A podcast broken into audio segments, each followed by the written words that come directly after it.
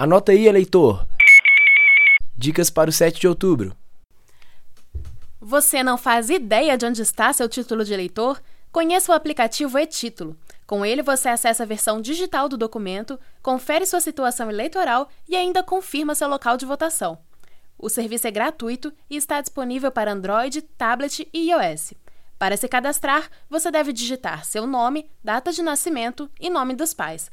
Também é imprescindível apresentar o número do título de eleitor. Aproveite!